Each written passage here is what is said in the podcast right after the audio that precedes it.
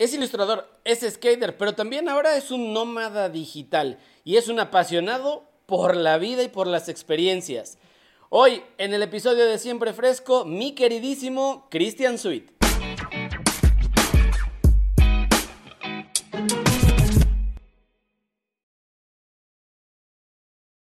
Amigo Christian Sweet, ¿cómo estás, amigo? Muy bien, muerto de frío acá en Bogotá, pero súper. Justo eso te iba a preguntar, ¿en qué ciudad estás en este momento? Ahorita voy regresando de Panamá, me fui a tomar unas vacaciones de mi vida infinita de vacaciones, güey, y me fui a Guarica, yo no sabía que pinche Panamá es la ciudad más caliente de Latinoamérica ahorita, güey están en 45 esta atmosférica, no sé qué grados, y voy como sensación atmosférica, algo así. Sensación atmosférica y voy regresando de allá al, al, invierno acá en Bogotá, muerto de frío, pero lindo, lindo, lindo, llegando apenas acondicionándome esta semanita. Supongo, supongo que sí. Oye, primero, pues gracias por aceptar la invitación a, esta plática, a esta charla, a esta entrevista, como le queramos llamar, eh, porque yo sé que hay muchísimas cosas que tú nos puedes compartir de tu experiencia personal y profesional, que estoy seguro que a muchos les, vas a dejar así este, este, este término de, señor con los ojos cuadrados, ¿no? Eh, o, les va a explotar la cabeza y esas cosas. Empecemos desde el inicio. Tú eres mexicano, tú eres de acá de México. ¿Eres, ¿Eres de la Ciudad de México? ¿Eres de Querétaro? ¿De qué parte de México? No, soy de la Ciudad de México, soy de la Colonia del Valle, perdónenme por haber pinche nacido ahí, eh, pero me fui a Querétaro desde joven, como a los 10 años, 12 años, allá cursé la universidad, terminé en Bellas Artes, nunca me titulé porque me dio flojera, pero terminé la universidad y, y ya. Oye, y a ver, ¿cómo empieza entonces? Primero, tu acercamiento, bueno, ya, ya nos dijiste que estudiaste artes, mm. pero ¿dónde empieza ese deseo de estudiar eso y dónde empieza tu acercamiento con la ilustración? Porque para los que no saben, o que pues, seguramente si están viendo este episodio es porque ya saben, eh, tú eres ilustrador. Entonces, ¿cómo empieza ese deseo? Mira, yo el primer acercamiento y yo antes de ser ilustrador o viajero o, cualquier cosa, eh, yo soy skate. Yo patiné desde los 16, desde los 15 años, ahorita tengo 31, tengo 16 años patinando. Entonces, los primeros acercamientos que yo tuve fue con todas las marcas que me encantaban, con, todos los, los, ilustradores que, las, que realizaban los proyectos, con los skates, con Cero, con Pig. Me enamoré de esas ilustraciones. Entonces, eh, de ahí surgió totalmente mi amor por, por, por ese estilo de arte. Que además, digo, tiene mucho que ver con esta onda callejera, ¿no? O sea, el street art, el graffiti, todo, toda esa onda urbana, pues va muy, de la, va muy de la mano, obviamente, de la cultura skate, ¿no? Entonces también está lleno de gráficos, o sea, la cultura skate está llena de, de imágenes, más allá del deporte como tal. Sí, no, al final de todo, o sea, hay una influencia completa dentro de lo que es la ilustración, el arte y todo. Por ejemplo, con uno de los primeros ilustradores que empezó en arte de skate, que es Jim Phillips, el creador de la mano de Santa Cruz, que ya al final, en este momento, es un ícono ¿sí? de la cultura que todo el mundo lo conoce, sin importar si te gusta mucho el patinar o no, o estás muy pegado como a, las martas, se volvió un icono ¿no? dentro de la cultura. Eh, así como pues, múltiples ilustraciones, los, hasta los cuadritos de Vans, ¿no? Tú sabes que no es una playera de Vans, pero si traes una playera de cuadritos blancos y negros, ya trae una representación, ¿no? Ya trae una, una, una, como un imaginario social. Exacto. Entonces, yo desde chico fue con lo que me enamoré. Pero, ¿te enamoras también de, o sea, de esa parte visual y de decir, ok, quiero llevar este, este, esta pasión que hago por el deporte a dedicarme a esto? O sea, ya desde chavito ya decías, yo quiero hacer esos diseños para esas patinetas. ¿O, era, o fue como algo progresivo de que decías, ah, bueno, mira, ya vi otras cosas, ya vi algunas cuestiones académicas que me gustaban y lo, fui, y lo fuiste vinculando. O de entrada fue, yo me quiero dedicar a hacer esos dibujos o esas ilustraciones. No, no, no, no. Yo creo que a muchos de los que van empezando tienen totalmente esa duda y les puedo decir, no tengo ni puta idea, güey, de cómo se pinche va, a dónde va mi pinche futuro, güey. Todo el mundo lo platica así de, no, si es que yo voy para, pues para, yo no tengo ni puta idea, güey. Eh, a mí me gustaba mucho patinar, siempre he amado el patinar, siempre me ha hecho un momento muy feliz en mi vida, ¿no? O sea, ahorita, obviamente ya tengo 31 años, yo ya aunque hago todavía tonterías, ya no me bajo 15 escalones porque si me rompo la mano ya se acaba mi vida. Exactamente. Pero eh, sí es, es, un momento muy lindo el irme a patinar por diferentes calles del mundo y estar escuchando música y estar viendo calles. ¿no? Yo empecé a patinar y lo que me encantó fue eso, ¿no? No, no, no solamente lo que conlleva el arte alrededor de la, de la patineta misma, sino todo lo que conlleva alrededor de una marca, eh, tanto las playeras, tanto el branding, tanto la mercancía, tanto las aplicaciones dentro, dentro de las llantas, los strokes, no sé, empecé a empapar mucho de eso y le empecé a agarrar cariño después de la patineta, cariño a las marcas de ropa y a la ilustración textil. Ahí fue como, como la primera base que yo tuve, que fue como a los 17 años que empecé a hacer serigrafía. Ok. Sí, sí, muy joven. Y entonces ahí surge el deseo de estudiar algo relacionado, o sea, ya como, digamos, profesionalizar ese, esa pasión, ¿no? Ese amor que tenías por todas estas marcas.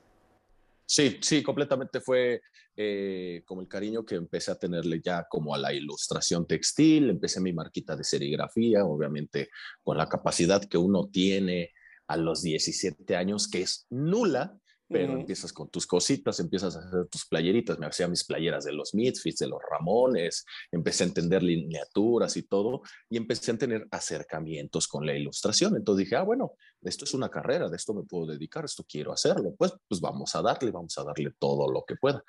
Y sabemos, tú y yo, tú y yo lo sabemos, que son años cuando eres freelance de tener hambre antes de, que se escuche bien mamón viajando por el pinche mundo y que ya tengo para tragar, son años llorando en el puto baño, ¿no? Siendo freelance antes de, pues, lograr eh, mantenerte de esto, ¿no?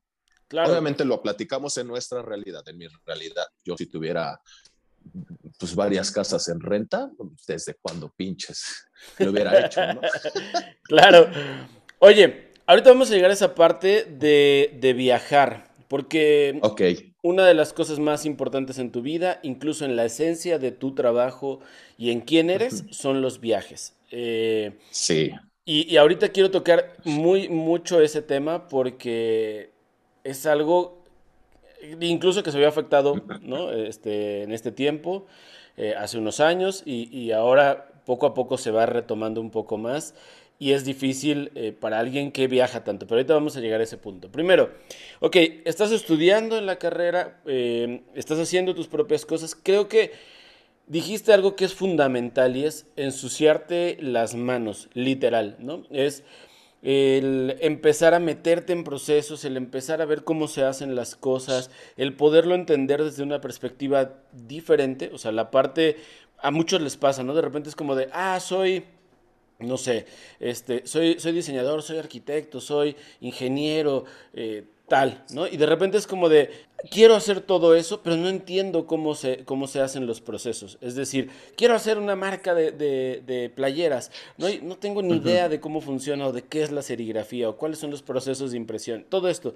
Entonces tú te vas empapando justamente de esos, eh, de esas pues sí, de esas experiencias, incluso del oficio, vas aprendiendo más y te vas clavando cada vez más en la, en la ilustración.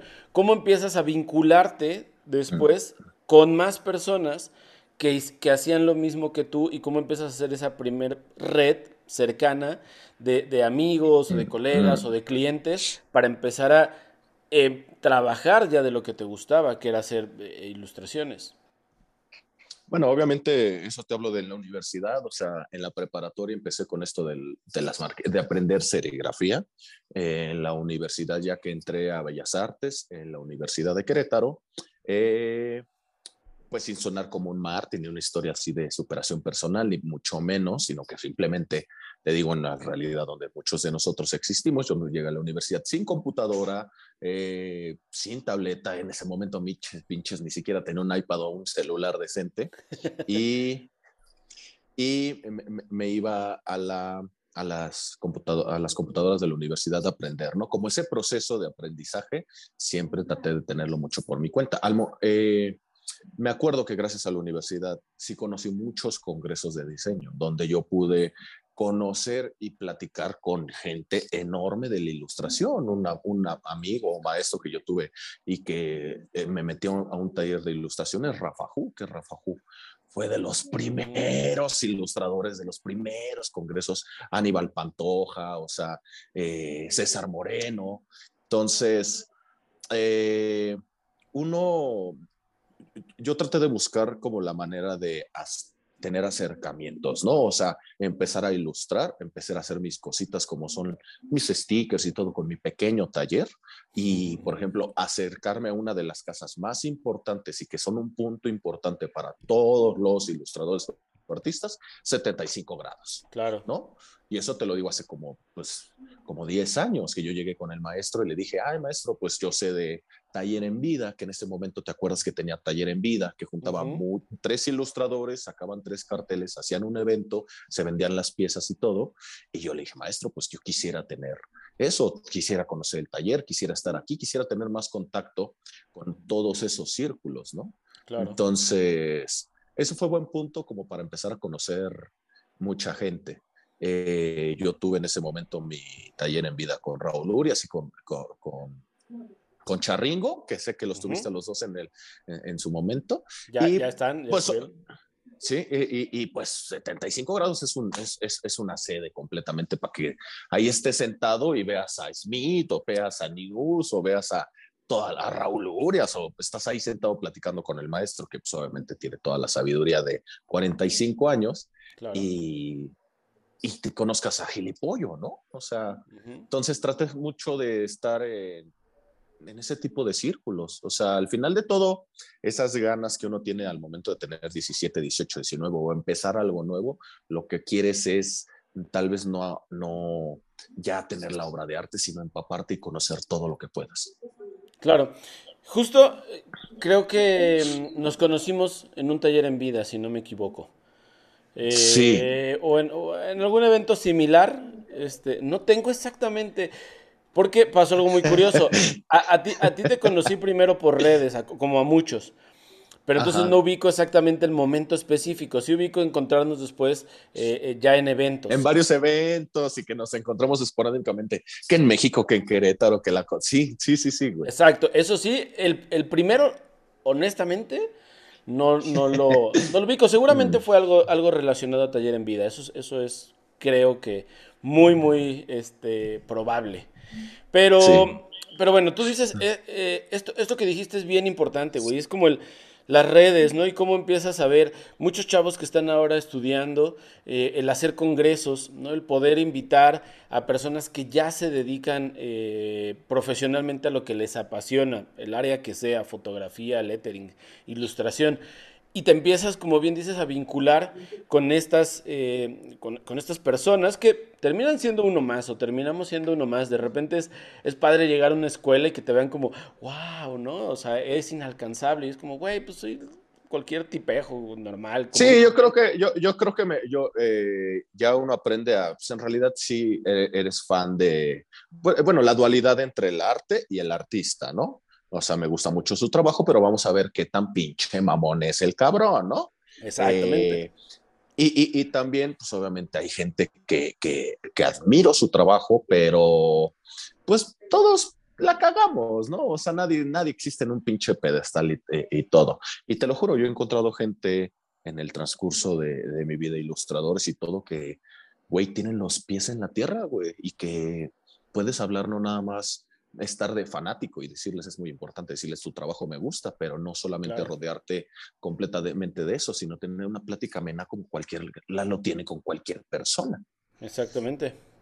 Sí, creo que esto que dices hace demasiado sentido en la onda de que vemos, y, en la actualidad más, que también está, creo que esta onda de, del ser influenciador, ¿no? O ser influencer o todo. que de mm, repente ya marcas te buscan para hacer ciertas cosas y que ya a veces es más lo que tú sientes que estás aportándole como personaje o como persona a la sociedad que lo que hace tu trabajo, ¿no? Creo que muchos de los que mencionas este, o de los que mencionaste eh, ahorita y sobre todo porque somos más o menos contemporáneos, te llevo poquitos años más, eh, es, eran personas que no tenían los medios que tenemos en la actualidad, ¿no? O sea, y que su trabajo hablaba por ellos y, que hablaba muy bien de lo que estaban de lo que estaban haciendo más allá de si colaboraban o no con marcas haciendo historias o haciendo contenido digital sino eh, su trabajo no como tal que era lo que uno seguía y lo que uno lo que uno buscaba.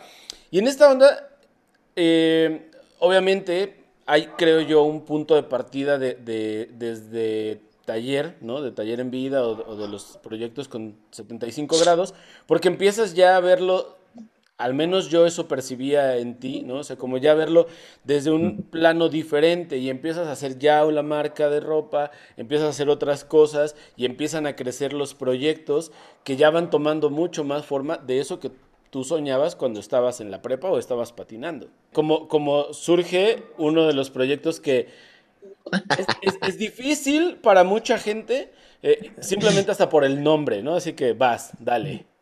Cuéntanos. Sí, a mi mamá lo odia, a mi mamá lo odia el nombre. De hecho, ella nunca dice el proyecto, ella dice tu proyecto, ella dice tu marca, ella nunca dice. Yo hice un proyecto muy divertido que es una marca de ropa, que se medio va, medio viene. Lo peor que tiene el proyecto soy yo, güey, ¿no? O sea, tiene lo mejor y lo, peor, güey.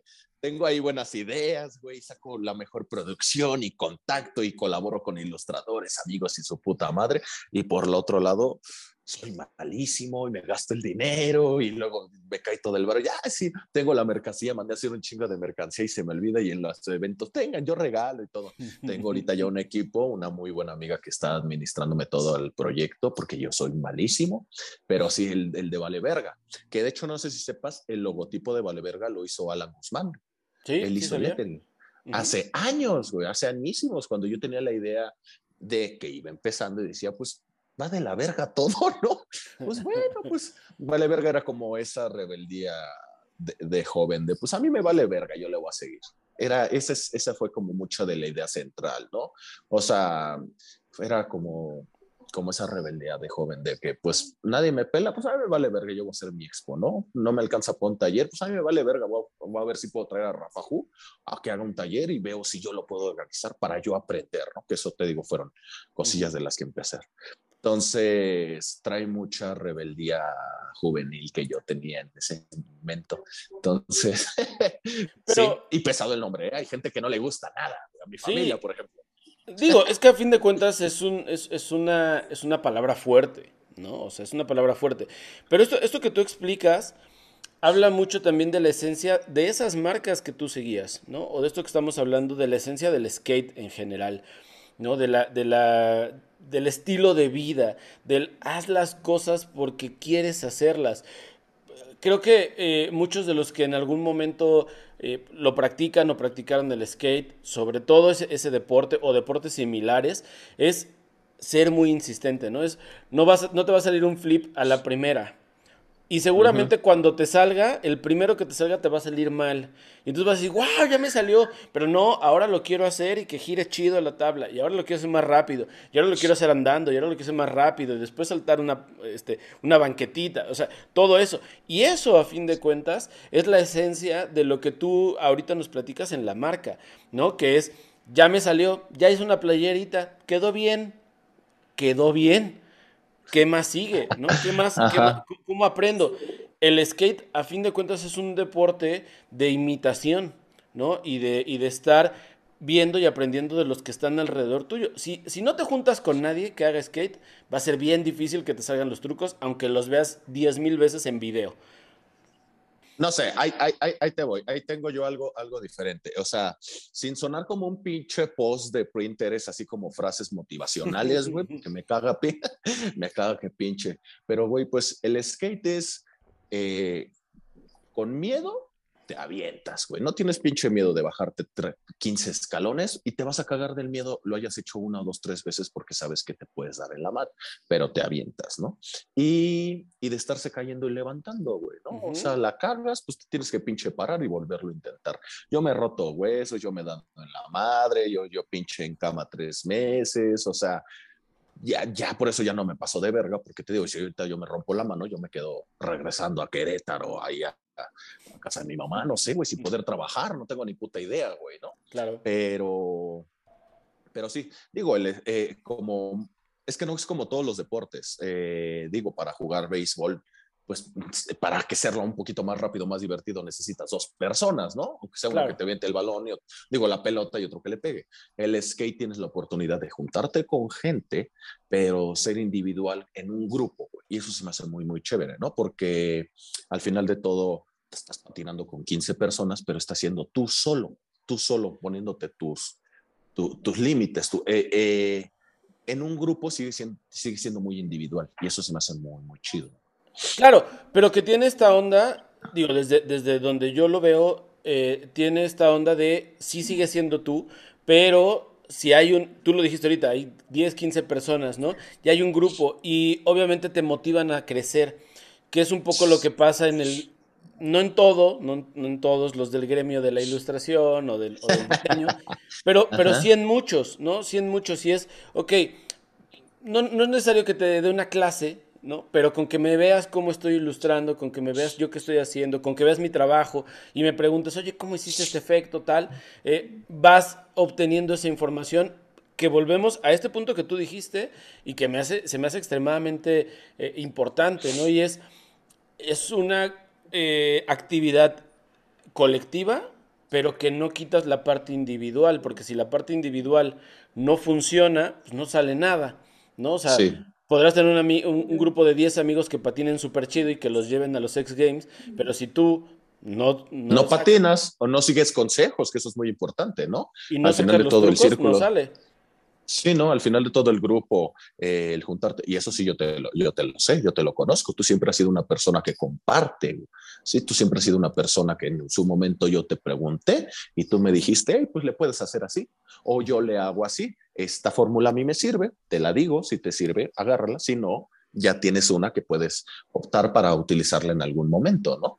Entonces, pues tuve la suerte tuve mucha suerte de que mis círculos y de que la gente que conociera, de que el maestro Arturo Negrete, que no va a ver esta cosa porque él no se mete, pero me diera uno de los mejores consejos que, que pudo, ¿no? O sea, pues tú ya no le puedes entregar nada a los... Él me lo dijo así como, como con un ejemplo. Yo no, no le puedo enseñar muchas cosas a Rafa cuando Rafa me enseñó todo, pero ¿qué nos queda? Eh, pues eh, eh, dar todo el conocimiento o dar los consejos que podamos a todos los que vienen. Entonces, el rodearse de gente chida, que tuve la suerte, y de, de, sus consejos y de poder tomar muchos que me sirvieron, pues me ayudaron como a irle agarrando aquí el pedo a la pinche ilustrada, ¿no? Oye, y justo el hacer este tipo de cosas te empiezan a mostrar eh, obviamente las redes, obviamente los medios digitales, obviamente las exposiciones, pero te empiezan a mostrar a diferentes lugares, ya no solamente hablemos Querétaro, Ciudad de México o México en general, sino a otros países y empiezas a hacer estos vínculos eh, también con ilustradores no solo locales o nacionales, sino también con ilustradores internacionales. ¿Cuál fue el primero o con quién fue el primero con el que pudiste tener ese acercamiento y que empezaste a tener alguna, no sé, colaboración, relación de amistad eh, o con cuál fue el vínculo? con la marca, yo creo que de los primeros ilustradores con los que me acerqué, y hoy en día puedo decir son mis amigos, los he visto, me la paso chido, los he visitado, pues es con Juan Sin Miedo, que Juan Sin Miedo es, es de acá de, de Bogotá. Muchísimo antes de, yo tener idea de que iba a tener, aunque sea pasaporte, ¿no? O sea, de, ah, no mames, Juan, me encanta tu trabajo ahí en su pinche siguiéndolo por Facebook. Y hay un estudio muy importante que se llama Huacala, de Cali ellos también su estilo gráfico, todo lo que hacen, ilustran mucho geek poster, muchas skate, muchos ellos desde años, desde Facebook, cuando seguíamos páginas en Facebook, que ahorita yo creo que ni me meto nomás para saludar a mis tías. Eh, eh, fueron como de los primeros que yo invité o que yo seguía o que yo quería colaborar o que platicábamos como del proyecto, que les preguntaba y todo, como fuera de, de mi rubro, ¿no? O sea, como esa gente que siempre quisiste platicar y que y que pues obviamente no tenías chance de encontrártelos en una conferencia o que no había o, que no le iban a dar un, un, taller o nada porque simplemente no estaba en tu país, ¿no? Claro. Oye, y entonces empieza este vínculo con él, empieza con Juan, y tú lo dijiste, no tenías ni pasaporte. Quiero llegar ahora al punto en el que tú ya te movías mucho, Ciudad de México, Querétaro o algunas ciudades cercanas. Yo, yo, yo siempre he estado viajando, eh, yo te lo puedo decir. Eh, te lo acabo de decir hace ratito. Yo antes de ser ilustrador fui skate, ¿no? Pero, güey, te lo juro, güey, o sea, mucha gente, yo he escuchado muchos que dicen, es que yo nací para dibujar es que yo nací para, para, bailar o para tocar un instrumento, güey, ¿no? Eh, yo agradezco mucho la suerte que tengo, la vida que decidí, las decisiones que he tomado, tanto las buenas y las malas, porque me llevaron a este punto. Eh, y vivo de la ilustración y estoy muy pinche agradecido. Pero eh, yo nací para cotorrear, yo nací. yo lo tengo, güey, Yo lo tengo en los putos huesos. Mi mamá era muy cotorra, güey. Platica con todo el pinche mundo. Mi papá es muy cotorro y platica con el pinche mundo. No, saca, no salí hermoso, pero salí más pinche platicador. Güey, yo nací para platicar, güey. Te lo juro. O sea, agradezco mi trabajo pero mi vida es sentarme en un pinche bar, café, estacionamiento, la calle y todo, güey, y platicar con la gente, güey, como un puto loquito, güey. Eso me hace muy feliz. Digo, así, así he sembrado también muchas amistades sin querer, güey, ¿eh? Claro, pero yo creo que porque no tienes esa, esa limitante, ¿no? Esa limitante incluso eh, de personalidad, de decir, no, con él no hablo, o ser más selectivo, sino que si tú estás en algún lugar, platicas con, el que sea. Pero em, a lo que yo quería llegar en este punto era, ok, ya, ya te movías mucho por el skate, ya hacías muchas cosas, ya viajabas. ¿Cuándo es el momento en el que dices, a ver, y si yo empiezo ahora a salir con mi arte, ya no, ya no solamente con el skate, ya no solamente por paseo, por, este, por diversión, sino ahora como también un poco como trabajo y empezar a buscar otras alternativas en otros lugares, haciendo otra de las cosas que me gusta, que es dibujar. Cuando, cuando surge ese, ese primer acercamiento al viaje eh, en conjunto con la ilustración? Eh, yo, la idea que siempre he tenido de viajar la he tenido desde joven, ¿no? La idea de estar en movimiento, de viajar a otra ciudad. Tal vez te digo, a los 17, 18 años, eh, en la realidad donde yo existía, pues no tenía mucho dinero para moverme a otro país, ¿no? Y mi madre no me iba a pagar un viaje a Europa, pero eh, lo poco que ganaba en los pequeños trabajos que tenía y todo me daba la oportunidad de viajar en, en, México, que me hacía muy feliz, de conocer otras, otra, otras ciudades, otra gente, otros ilustradores, otros artistas, de cotorrer en otros lados. Yo creo que esa idea, o sea, ni siquiera recuerdo cuándo tuve la idea y cuándo nació en mi persona el hecho de siempre querer estar viajando, de ser un nómada, eh, de, siempre estar en movimiento. Eh, a, su vez, de, la mano, con el cariño de la ilustración y las posibilidades que te da ser un ilustrador freelance, es tener trabajo, pero poder estar en movimiento. No es que yo haya venido acá a Bogotá directamente a decir, ah, bueno, quiero llegar a, a trabajar a una agencia o quiero sacar acá proyectos y todo. No, esa no es la finalidad. Eh, sino es el conocer completamente. Y la posibilidad de ser un ilustrador freelance es puta, lo, que, lo, lo, lo, que me ha dado todo, ¿no? O sea, ahorita obviamente ya tengo un mejor portafolio en Behance, ya tengo el Instagram, ya tengo, puta, yo tengo hasta pinche TikTok, pero... pero ya la posibilidad de que te caiga un proyecto en todos lados, güey, con, con, los que son las redes sociales, que muchos de los que están empezando en este ámbito se les dice, hoy por lo menos el consejo que yo les doy es, muestren todo lo que suben, muestren todo, hagan todo, eh, súbanlo a todos lados, súbanlo a, Pinterest, o súbanlo a Behance, o súbanlo a DeviantArt, súbanlo a todos lados, porque no tienes ni idea de dónde te va a caer un gran proyecto. No tienes ni idea sin querer quién puede ver una pieza. Entonces, creo que empecé a amar mucho esta vida con, con el, ideal que, que le puse en su momento de, de todo la libertad que me podía dar, ¿no? La libertad sabemos que cuesta. No es que yo tengo, pues tengo varios años en esto, tratando de pinche tener comida en el refri, güey, pero, pero la libertad me ha costado, he pagado lo que pagué para tener ahorita lo que he tenido y estoy feliz. Eso es algo que estoy muy feliz de la ilustración y de ser freelance, que puedo estar haciendo lo mismo en cualquier pinche lado, güey. En cualquier puto lado. Entonces, no sé, siento que hay mucha libertad sobre todo eso.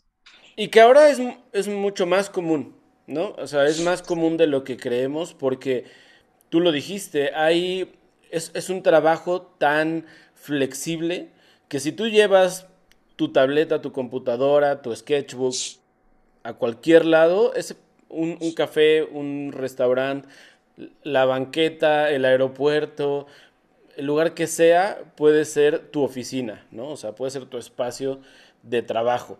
Y no siempre tienes que estar conectado, que eso también es una, es una ventaja. A lo mejor estás trabajando y después ya llegas a algún lugar a mandar el archivo y ya, ¿no? O sea, también ese, ese vínculo o esa, esa conectividad, pero esa desconexión también de las cosas, creo que ayudan mucho, sobre todo una persona como tú. Aquí creo que el punto más importante es, muchos de repente tenemos esta onda del miedo, ¿no? Y seguramente tú lo, tú lo dijiste, obviamente te da miedo, tienes nervio, tienes esa inquietud de qué va a pasar o de qué viene en el futuro o al lugar a donde voy, ¿no? Eh, pero al tener esta educación y al tener esta formación dentro del skate, que hace rato platicábamos, de los trucos, ¿no? De, pues me puede dar miedo saltar este, unos escalones, pero lo voy a intentar. Y voy a ver que a lo mm. mejor salté mal, salté con miedo y por eso no me salió, o, puse mal el pie, o no llevaba tanta velocidad, o, o llevaba demasiada velocidad, sin fin de cosas que ahora se, se, traducen o se trasladan a lo que estás haciendo tú en la actualidad. Es, me puede dar mucho miedo.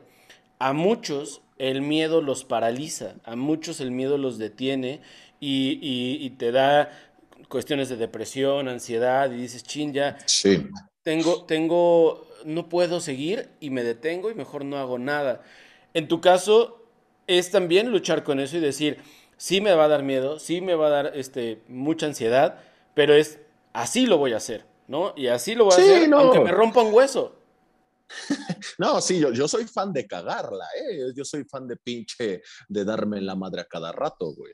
Eh, por ejemplo, eh, te digo, muchos amigos que van empezando y todo me preguntan, güey, no mames, es que qué verga, yo quisiera hacer eso, pero estoy cagado del miedo, ¿no? Quisiera, no sé si tú llegaste a ver fotos de mi oficina, que era la oficina que siempre quise tener en la vida, ¿sí? Chingo de cuadros, un chingo de serigrafías, un chingo de juguetes, un chingo de libros, todo lo que siempre quise que tener en una oficina y dije, bueno, ¿y luego qué sigue? Pues lo voy a cerrar todo y lo voy a vender todo a la verga y me voy a ir porque siempre he querido pinches viajar. Y me decía, no mames, pero llevas 10 años con, un, con una serigrafía de mil changos, ¿no? Que mil changos, su arte me encantaba, siempre me ha gustado. Era pues bueno, sí, pero pues no me voy a morir si no tengo ese pinche cuadro, ¿no? O sea, y vendí todo algo que es muy importante si yo sigo cagado del miedo, güey. O sea, ahorita estoy ahorita en Bogotá, estoy en el departamento de una amiga, o sea, estoy acá trabajando, estoy muy a gusto acá, me voy a ir a Medellín, voy a seguir viajando un ratito por Colombia y luego voy a, voy a bajar por Latinoamérica.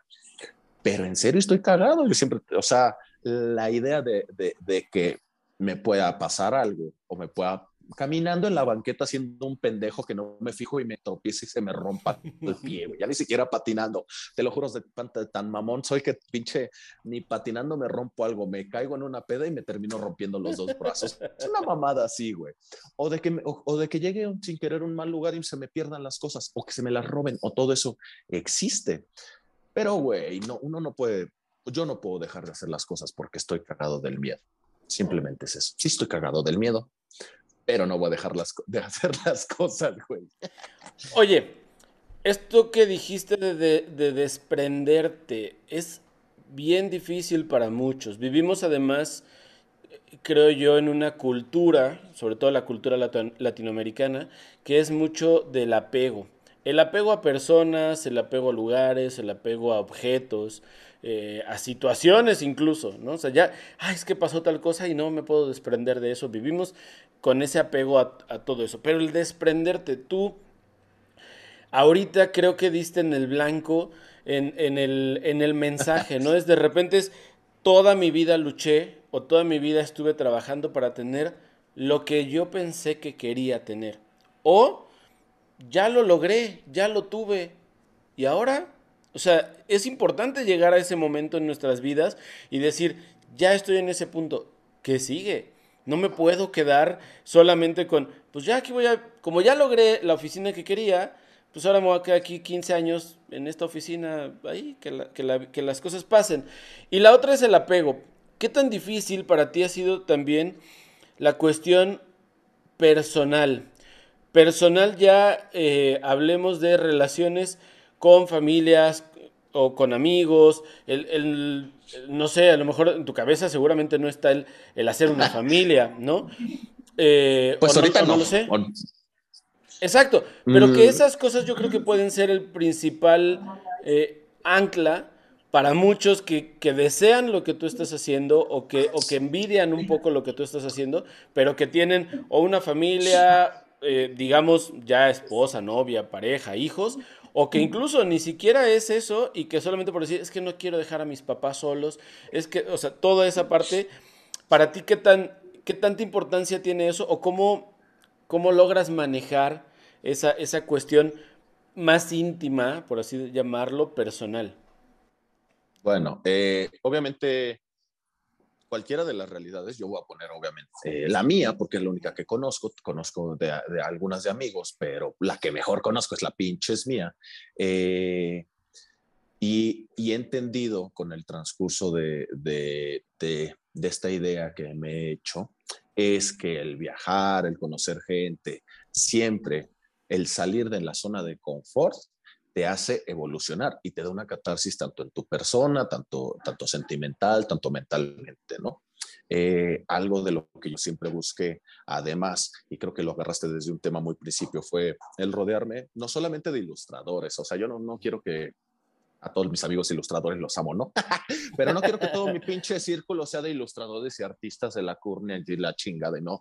Güey, yo tengo la puta suerte de tener a mi alrededor a las mejores personas del mundo y las mejores amistades.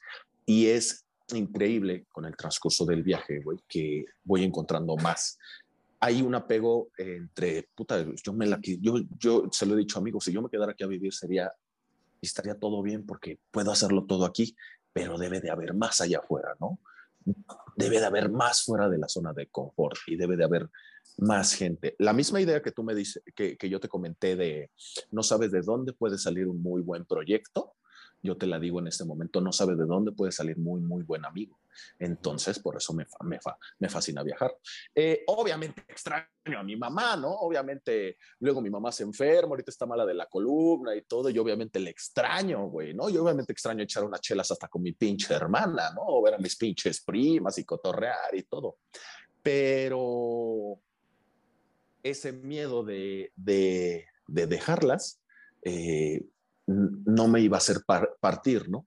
Ese miedo de que me esperara que toda mi pinche familia estuviera bien, o sea, así de esperarme a que mis chorrocientos primos, tíos, abuelos, jefes y todo, güey, estuvieran sanos como para decir, ay, los voy a dejar muy bien a todos para ya empezar a hacer mi vida, no me podía esperar. O sea, al final de todo hay, hay, hay, hay un límite dentro del cariño que uno le tiene a todas las personas, a su ciudad, a su espacio y todo, sobre también los ideales que uno tiene y lo que puede hacer, ¿no? Te digo, eso es algo que yo siempre he querido hacer. Yo tengo amigos que por el contrario me han dicho, yo lo que quiero hacer es tener un trabajo estable, tener ascenso, tener mi casa, mi coche y mi familia. Y lo tienen estructurado así que está bien, o sea, no tiene, no, no tiene menos ni más valor que, lo que yo estoy haciendo. Pero las decisiones que yo estoy tomando en este momento, te los digo, me siento el güey más puto feliz y chingón y todo, y me veo a los 20 años y la hiciste, culero, la hiciste, porque no soy millonario, güey, ¿sí? Pero tengo una pequeña cuenta de ahorro, me está cayendo trabajo y estoy feliz porque si quiero echarme una chela el jueves, lo puedo hacer. Entonces, he luchado y he aprendido que uno no se da cuenta y crea una zona de confort, pero al momento de que sales, obviamente hay no problemas, sino hay situaciones que son desconocidas para ti, que al momento de superarlas te dan la catarsis. Tienes más conocimiento, ¿sí? Tienes, eres otra persona, eres diferente. Esto quiero que lo escuchen sin que suene pinches hippie pachamama, ¿eh, güey? no, nada de hippie pachamama. No, no, pero, pero, pero hace mucho sentido. Hace mucho sentido el hecho de, que tú lo mencionaste ahorita, el hay, hay personas que buscan una estructura o buscan cierta estabilidad, ¿no? Porque, porque a veces creemos, o en el ideal creemos que esa estabilidad eh, financiera, eh, eh, sentimental, lo que sea, nos va a dar estabilidad emocional y no siempre es así. Pero veamos lo que pasó en la situación. La estabilidad, aunque muchos la pensamos, muchos la creemos, la lloramos y es lo que abrazamos, no existe, güey. ¿Viste lo que pasó con la pandemia? ¿Sí? O sea, no sé cómo te fue a ti con el trabajo. Yo en realidad no tuve mucho problema en el trabajo. Yo tampoco. O sea, no, al contrario, güey, hubieron muchas marcas que empezaron a meterse completamente a lo digital y dije, ay, cabrón. O sea, yo en mi, yo en mi, en mi ciudad, pues yo en mi oficina estaba solo, güey. Yo me iba en bicicleta. Yo, pues yo no dejé de trabajar ni de, ni de mi vida diaria cuando todo el mundo dentro de empresas, viste que todo cambió. Entonces, eh, cuando cuando ya empiezas a tener como flexibilidad, no, no nada más el hecho de que tienes un futuro así predicho y derecho, sino flexibilidad con todo lo que pueda pasar, empiezas a tener la manera, una mejor disposición para, para acaparar ese tipo de problemas. Entonces, yo sí me fui del otro lado, ¿no? Completamente. O sea, yo no soy uno de mis compas que te dice, ajá, yo sí, no, yo sí me fui así. Dije, bueno, vamos a ver qué chingados es el mundo y qué tiene que ofrecerme, ¿no? Y yo sí me fui valiendo verga todo, ¿no? pero algo que yo les decía mucho a mis amigos antes de irme era, lo peor que puede pasar, güey, no es morirme, ¿no? Que porque me voy a morir y yo ni me voy a dar cuenta, güey. Lo peor que puede pasar, güey, es que todo me salga mal y que pierda todo el dinero o me roben mi mochila con las tabletas, con el iPad, con todo mi equipo, de que me roben y me queden sin un peso, güey. ¿Qué me va a tocar hacer? Llamarle a mi familia, chillarles y decirle, páganme un vuelo de donde esté, regresar y regresar a algo que en realidad yo ya tenía, una ciudad, o sea, un departamento, un espacio, ¿no? Entonces, el regresar a algo que ya existía no es completamente mal. Y uno regresa no completamente siendo como fue, sino pues ya con dos, tres problemas nuevos ya sabes pinche por dónde darle los vergazos y puedes volver a, puedes volver a hacerlo, ¿no? Creo que ahorita eh, me gustó mucho escuchar algo eh, que dijiste, que es esta onda de lo peor que puede pasar, ¿no? Creo que cuando vemos o analizamos, eh, voy, a, voy a hacer un poquito paréntesis para hablar de una experiencia personal, ¿no? Em, en algún momento tuve que ir a terapia porque estaba como, como mal y recuerdo que la pregunta que, me hizo la, la, chica, mi terapeuta, era, cuando sientas que todo se está yendo al carajo, pregúntate qué es lo peor que puede pasar, ¿no? Porque como bien dices, uno dice, es que lo peor que puede pasar es que me muera. Pues, pues ya, pues se acabó y... Sí, como, como, si la gente no se muriera, ¿no? Exactamente. Yo me puedo morir en cualquier momento, güey. Claro, pero ahorita que dijiste, pues lo peor que puede pasar a lo mejor es que me quede sin un peso, que me roben mi equipo y tal. ¿Cuál es la diferencia? Que ya no empiezas de cero. O sea, tú lo, tú lo mencionaste bien ahorita. Ya no empiezas de cero ni con ni la experiencia personal, ni la experiencia profesional, ni, ni, el vínculo de, relaciones que tienes. ¿no? A lo mejor tú en ese momento no le hablas a tus papás o no le hablas a un familiar, le hablas a lo mejor a un amigo mucho más cercano de la zona en donde estás y, te echa la mano. O sea, como que ya técnicamente no estás empezando de cero, simplemente estás eh, volviendo a poner en marcha la, maquinaria para que las cosas eh, eh, funcionen. Antes, antes, antes de seguir, ahorita mencionabas esta onda de que uno de repente se quiere esperar a que las cosas estén bien, ¿no? Eh, o, en el ideal de que estén bien.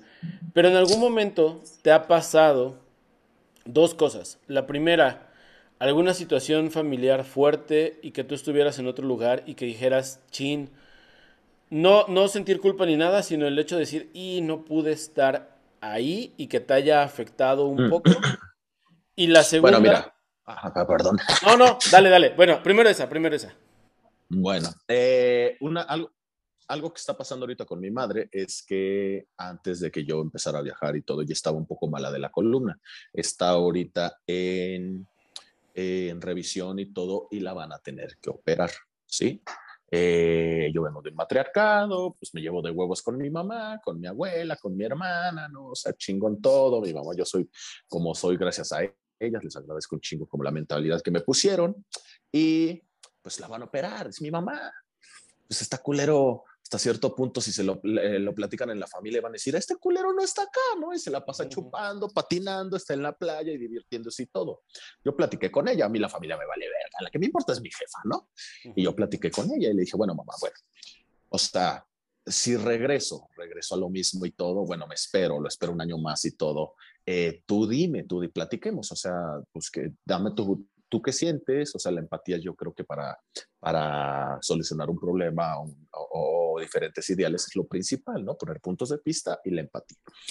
Tú dime eh, qué sientes, tú dime qué crees, ¿no? O sea, yo estoy realizando mi vida porque yo siempre he querido esto y me he esforzado durante años y años y años y pues lo tengo que hacer en un momento, pero si regreso o, o todo, ¿Tú cómo te sientes? Yo puedo parar un poco como este proceso de la, de la mía, pero te lo digo, yo no me puedo esperar a que toda la familia en su momento esté bien, ¿no? A que mi prima no se divorcie o a que, o a que mi tío no esté mal de no sé qué chingadas vergas, ¿no? O a que mi hermana ya le dé, se, se, haya titulado. O sea, eh, todos, al final de todo, todos tienen su vida.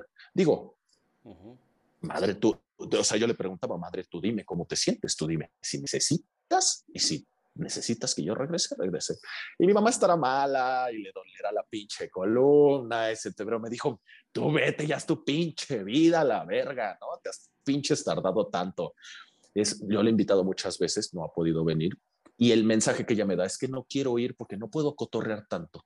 O sea, le vale verga si le duele la columna o no. Ella me dice, es que no puedo bailar y no puedo chupar como me gustaría, ¿no? Entonces, pues mi madre es hermosa, me duele un poco ese proceso, pero al momento de platicarlo con ella y todo, pues también eh, reafirma un poquito en el que sí, uno no puede esperarse, ¿no? Para que todo fuera externo, lo de uno, esté bien, ¿no? O sea, para que, pues, cosas que no, no puedes controlar tú, güey, ni siquiera en tu persona, sino en, en lo que está fuera de, de, de tu persona. Entonces, pues te digo, yo extraño a mi madre, yo quisiera que estuviera bien y todo, es con la persona con que más contacto tengo, pero pues no puedo hacer nada si estoy yo, además de que se sienta un poquito mejor, aún así la van a operar.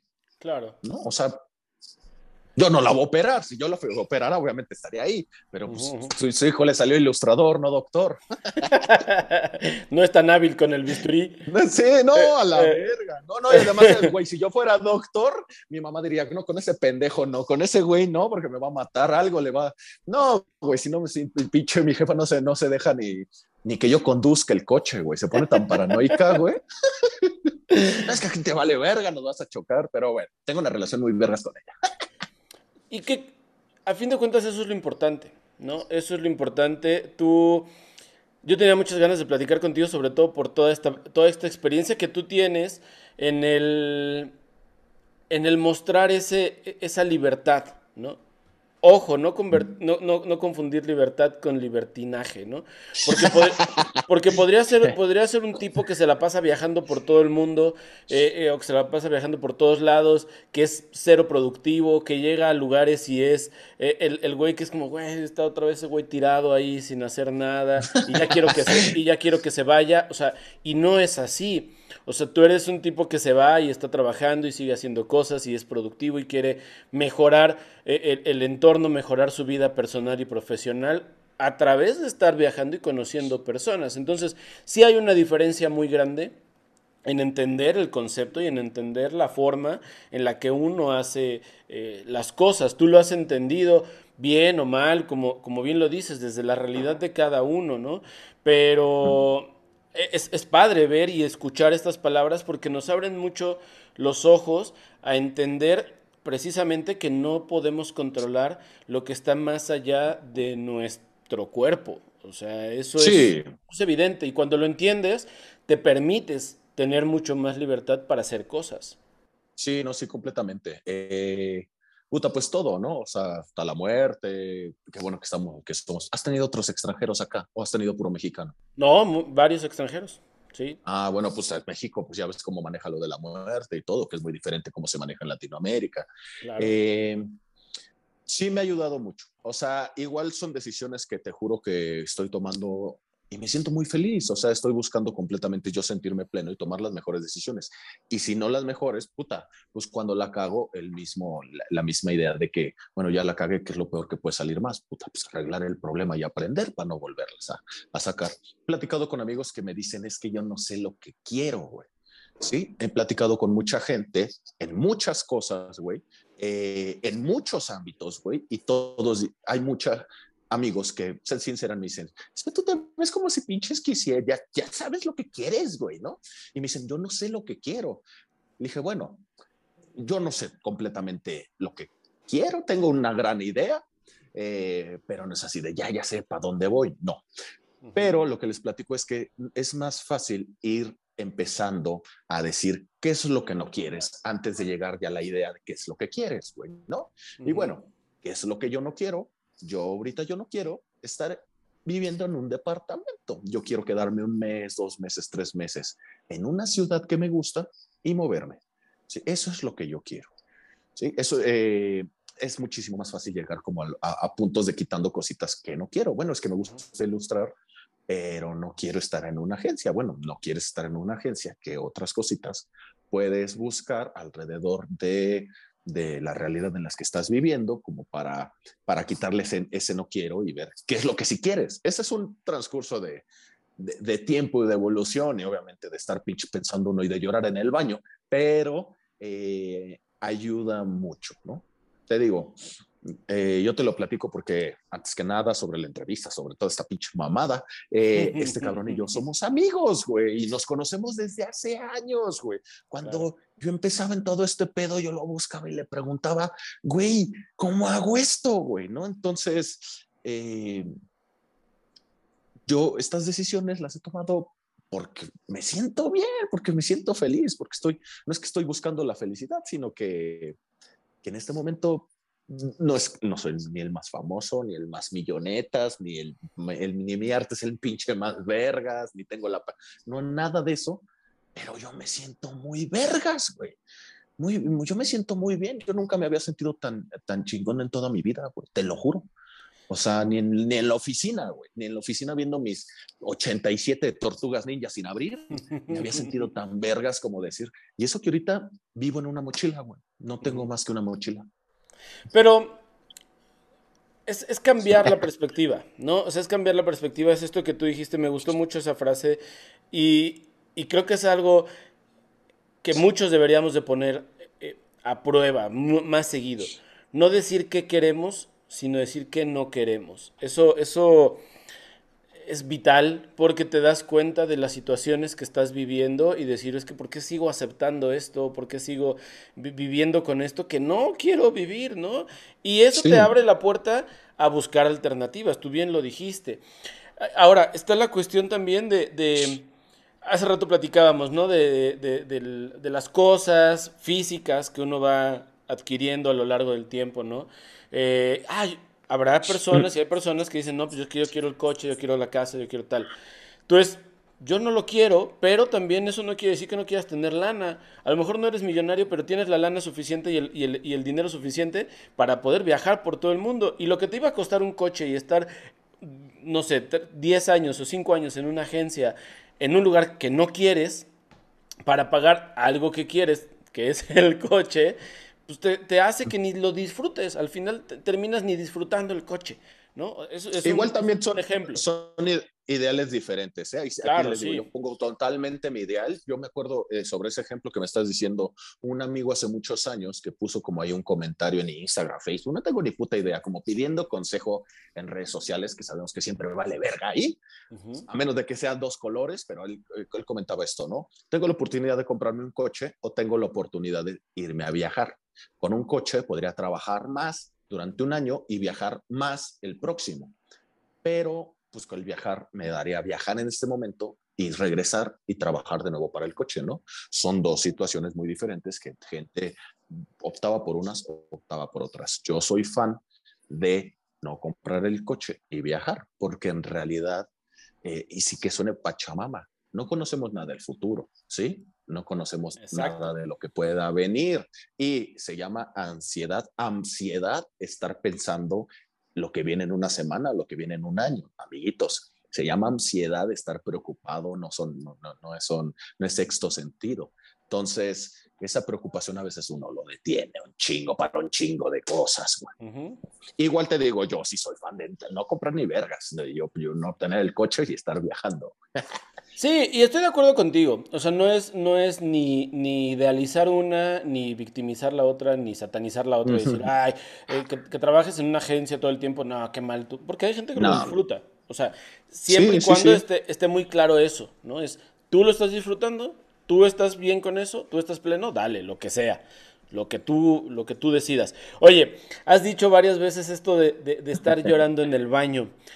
¿Ha habido, ha habido en, alguna etapa o en algún momento que de verdad estés en un aeropuerto, en la casa de un amigo, eh, en donde sea, eh, que te sientes y que estés en un lugar que digas, puta, ya me quiero regresar a mi casa, a mi lugar seguro y ya no puedo?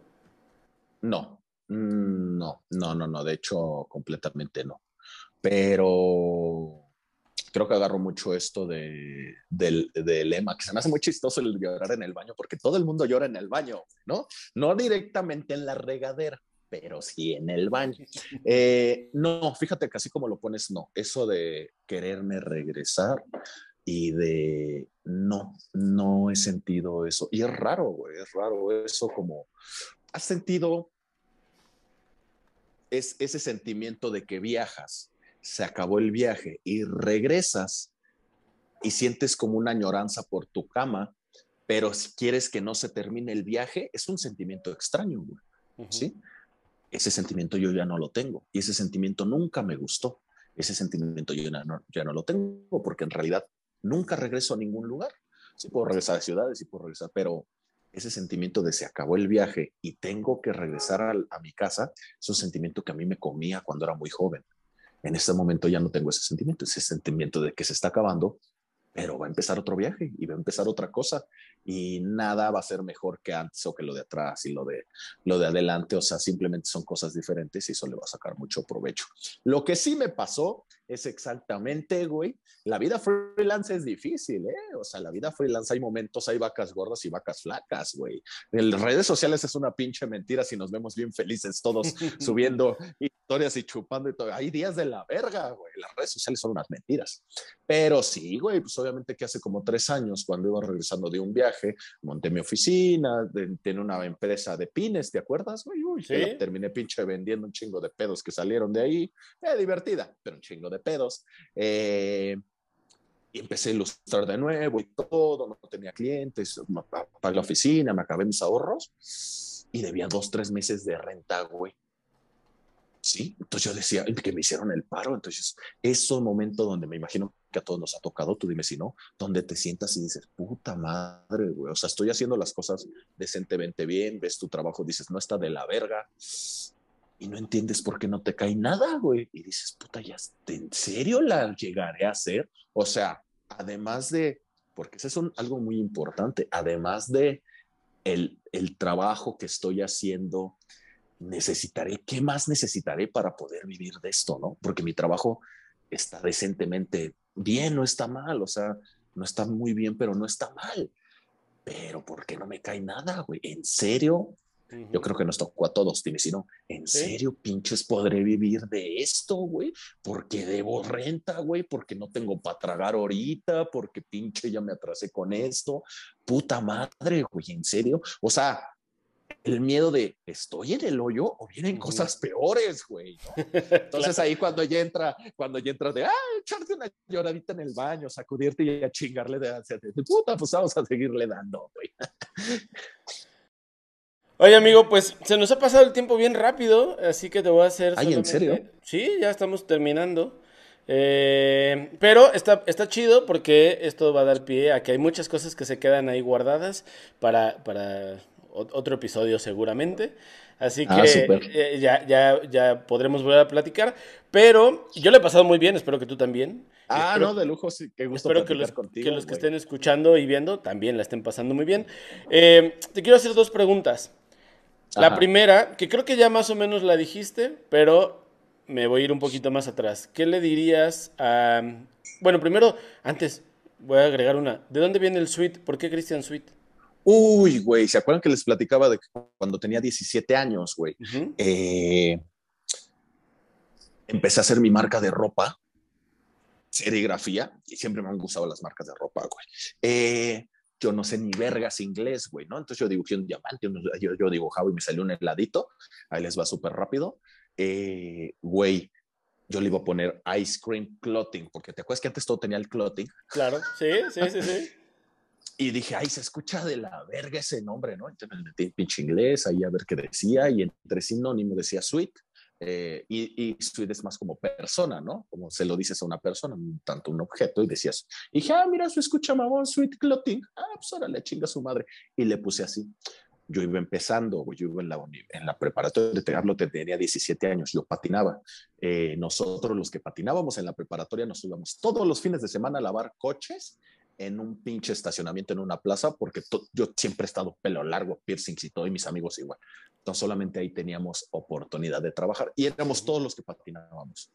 Yo ahorré un dinero, imprimí unas playeras, le puse de marca Sweet Clothing y me iba a un pinche tianguis, porque estaba en Querétaro, no estaba en el DF donde estaba el Chopo, güey. Entonces me iba los domingos a un pinche tianguis a poner tres, una lona de este tamaño, güey, que decía Sweet Clothing, para lo que me alcanzó.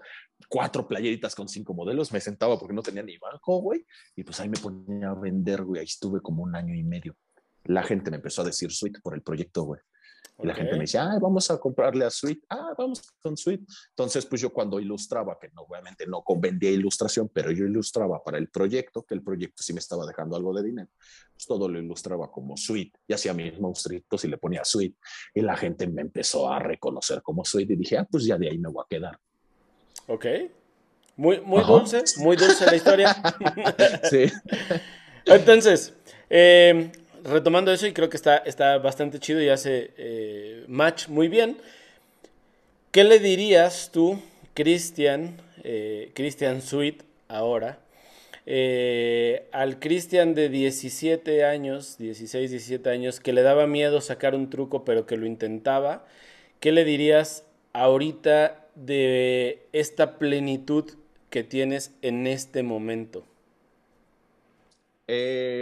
mira, algo que yo se lo he dicho a muchos amigos y que son errores que yo cometí y que sirve que pongas como eh, una cabeza, pies en la tierra sobre eso, es bueno. Eh, cuando yo era chico yo quería hacer todo, güey. Yo quería hacer todo. Cuando eres chico te quieres comer el mundo. ¿Sí? Pero, es, pero comes un poquito de todos lados, ¿no? O sea, como que yo sentía que quería aprender serigrafía, quería tener la marca, pero quería patinar, pero llevaba a la universidad, pero quería ilustrar, pero estaba aprendiendo a tocar guitarra, pero estaba aprendiendo a pintar un chingo de mamadas. Eh, creo que entre hacer todas esas cosas le daba poquito tiempo a todo. Yo creo que un poquito más de enfoque me hubiera servido un poquito más de enfoque me hubiera servido. Aunque, güey, yo me llevo muy bien con el Cristian de 20 años, ¿no? Sin ese, sin ese culero y ese pendejo no hubiera llegado para acá. claro. Es más, güey. Ese culero le valían más, a, veces, cosas, ese culero le valían más verga las cosas y las hacía. Y yo ahorita que llegué a los 30, 30 años, me daba pena subir un puto TikTok porque pensaba el que dirán antes de que todo el mundo tuviera TikTok. Y ahorita todos tienen TikTok. Pero hace un año y medio me daba pena, güey, porque tenía el que dirán. Y tuve que recordar, marica, pero antes, eh, antes me valía verga el que, el que dirían de mí, güey. Tuve que recordar más antes cómo era. Entonces, hay una poca evolución entre cositas mías y cositas del culero pasado. Me gusta porque eres el primero que que dice que, haría lo contrario, que le pediría un consejo a ese, a ese Cristian. Y eso también es importante. A veces vamos perdiendo muchas cosas en el camino que, que tendríamos que más bien regresar y decirle a él, oye, ¿tú qué harías en este momento, no? Porque nos puede cambiar sí, antes, mucho la, la, la percepción. Antes habían unos ideales Sí, sí, sí. Entonces sí. Mira qué chistoso, soy el primer culero. Eres el primero. Oye, y la última pregunta del episodio. ¿Qué te mantiene siempre fresco? Uy, ¿qué me mantiene siempre fresco? Yo creo una buena musiquita, güey, un día soleado, güey, eh, un cafecito, güey, una chela a la hora que se te dé la puta gana, güey, porque la hora feliz es la hora que tú quieres poner, güey. El dibujar, puta, y la gente, la gente que me rodea, güey. Me siento tan amado y doy tanto amor que todo eso conlleva como como todos mis días, güey. Eso me hace sentir. La primera rola que te pinches pones al principio, güey, y es la que dicta tu puto día, güey. Si yo empiezo con Cristian Nodal, me siento el más pinche mexicano y tu puta madre. ¿qué estás?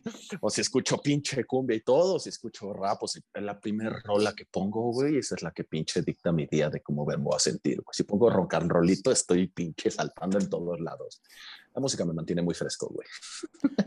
Muy bien, pues amigo, tengo que decirte eh, que estoy muy agradecido de que hayas aceptado la, invitación, de que después de tantos años de conocernos, como bien lo dijiste, pudiéramos eh, tener esta, esta charla, conocer eh, cosas diferentes, tener consejos de tu parte y también te quiero decir que tú hace menos de un minuto lo acabas de mencionar, eres una persona que da mucho amor, pero también eres una persona muy querida. Yo personalmente te quiero mucho, te guardo, gracias, hermano. Te, guardo un afecto muy, muy grande y un cariño muy grande, porque siempre está esa sonrisa, siempre está esa alegría, siempre está esa buena vibra, siempre está el mostrarnos que la vida es hacer lo que te venga en gana y que te valga verga lo que digan los demás.